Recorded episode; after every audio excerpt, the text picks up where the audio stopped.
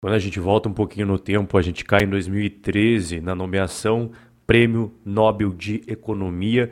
Foram três agraciados, mas eu quero destacar esse senhor aqui à direita, Robert Schiller. E durante a crise do subprime, ele foi muito ativo, fez vários avisos informando que a economia americana ela estava prestes a estourar a bolha. Criou inclusive um índice, né, que é o índice Case-Shiller Home Price Index. Ele representa o preço dos imóveis no mercado americano, já descontando a inflação, né? Porque quando você pega o preço das coisas ao longo do tempo, apenas pelo valor nominal, não faz muito sentido, porque existe a inflação em todos os países do mundo. Então você já tem que descontar a inflação. É exatamente isso que esse gráfico faz para você.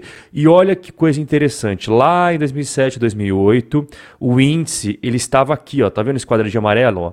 Bolha imobiliária. E aí passa o tempo, né? E olha onde nós estamos agora. O índice já ultrapassou o patamar anterior da bolha imobiliária. E hoje o vídeo vai ser mais atualizações sobre todo o cenário. Se você quiser acompanhar os vídeos anteriores, são esses que estão na tela, tá? Eles vão te ajudar bastante você entender o contexto que nós estamos conversando. Eu sempre falo pra galera que eu leio os comentários e no último vídeo, no último vídeo eu fiquei muito feliz de ver vários comentários de Robin Holders falando como é que estava o mercado imobiliário na cidade deles. Eu sempre leio todos os comentários, eu não consigo responder todos. Mas se você escrever aqui embaixo, pode ter certeza que eu vou ler o que você escrever. E a primeira coisa que eu quero mostrar para vocês hoje é o declínio nas visitas em imóveis. Quando você vai comprar um imóvel, você vai visitar ele, certo? Quanto mais pessoas interessadas junto ali naquele passeio com o corretor para ele te mostrar tal, significa que mais o mercado está aquecido, certo? A gente tem regiões aí com queda de 11, queda de 8%, mas nós temos também regiões e aqui essa região para quem não sabe é a costa oeste dos Estados Unidos, tá? É onde fica a Califórnia. Tivemos queda de 35%, tá caindo bastante, esse é o primeiro indicador. Lembra do nosso painel nos últimos, últimos vídeos? Que a gente tem várias luzinhas piscando no painel, a gente vai entendendo o contexto. Aí é uma luzinha que acendeu, tá? Corretor, via de regra, sempre tem que vender positivamente a imagem do mercado imobiliário para os clientes para que os clientes comprem, porque o dinheiro de um corretor vem da taxa de corretagem. Se ele é muito transparente, fala, né, que puxa, eu acho que está vindo crise, eu acho que os preços vão desabar, ele não vai fazer venda nenhuma. Tem alguns corretores que são honestos a ponto de falar isso daí, de querer o melhor para o cliente, enquanto tem outros que estão preocupados né, com o dinheiro que vai entrar, porque ele também tem contas para pagar e ele prefere contar umas mentirinhas ou encobrir uma parte da verdade para não perder as comissões. Né? É um conflito de interesses, querendo ou não, você perguntar como é que está o mercado imobiliário para um corretor de imóveis. Você vai chegar no cabeleireiro e perguntar para o cara se tem que cortar cabelo. Né? E o Lawrence Yun, que é o economista-chefe da Associação Nacional aí de Corretores nos Estados Unidos, falou que as vendas de casas vão continuar caindo nos próximos meses. Então, quando a gente olha o número de imóveis à venda no mercado americano, tanto imóveis novos quanto imóveis usados à venda, está aumentando cada vez mais, né? Aí você está vendo o United States Total Housing Inventory. Aqui, ó. Vai crescendo desde janeiro, fevereiro, março, abril, maio. E outra coisa muito importante que você vai ver são algumas cidades tendo os seus imóveis à venda com reduções cada vez mais, mais e mais reduções de preço, tá? O que, que significa isso daí? Significa em laranja, abril de 2021 e em cinza, abril de 2022, né? Para mo mostrar a diferença para ambos os anos. O que, que significa esse gráfico? Ele significa as pessoas que botaram imóveis à venda e diminuíram os seus preços. Tinham pessoas que estavam botando os preços é, aqui, por exemplo, não aparecia ninguém para comprar e o cara começou a reduzir. E quando você começa a ver muitas pessoas reduzindo o preço, significa que elas estão começando a ficar meio desesperadas para vender logo o imóvel. Bota um milhão, ninguém compra. Bota 950, ninguém compra. Bota 900, ninguém compra. O cara vai diminuindo porque ele quer se livrar daquilo lá.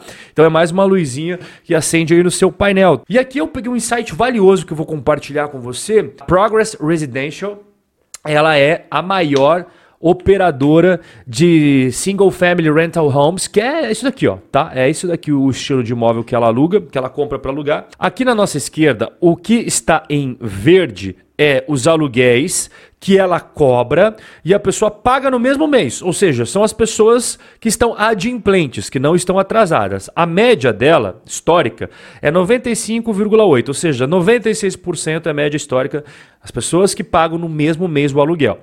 No, no, terceiro trimestre de 2021, esse número estava em 89, já abaixo da média. No quarto trimestre de 2021, 88. E aí no primeiro trimestre de 2022, 87. Até pouquíssimo tempo atrás, os Estados Unidos tinha passado uma, uma lei para proibir que os donos dos imóveis, seja ele pessoa física, seja ele super empresa, despe despejassem as pessoas por falta de pagamento por conta de toda a crise do C19. Inclusive, segundo a Princeton University, 3 milhões de despejos foram é, evitados entre março de 2015 e 2020 até o final de 2021 por causa desta lei norte-americana. Então ela evitou um monte de despejo, um monte de gente que não estava pagando aluguel e tinha embaixo do braço regulamento que sabia que não ia poder ser despejado pela lei americana. Só que isso acabou. E outra luzinha no nosso painel aqui é house flipping. Você já deve ter ouvido esse termo. Se você não ouviu, o que, que significa isso? É muito popular nos Estados Unidos e está começando a crescer no Brasil. Basicamente, você compra imóveis, tá? Detonados, tal, você reforma eles e depois você vende. Comprou por isso daqui, aí você tem os gastos ali com a reforma tal, e depois você vai tentar vender com lucro aí no mercado. Isso é muito comum nos Estados Unidos e é tão comum que tem várias séries é, que passam até no mercado brasileiro, no mercado brasileiro, que passam para, para a mídia brasileira, né? Irmãos à obra, você já deve ter ouvido falar, já deve ter visto as propagandas, pelo menos.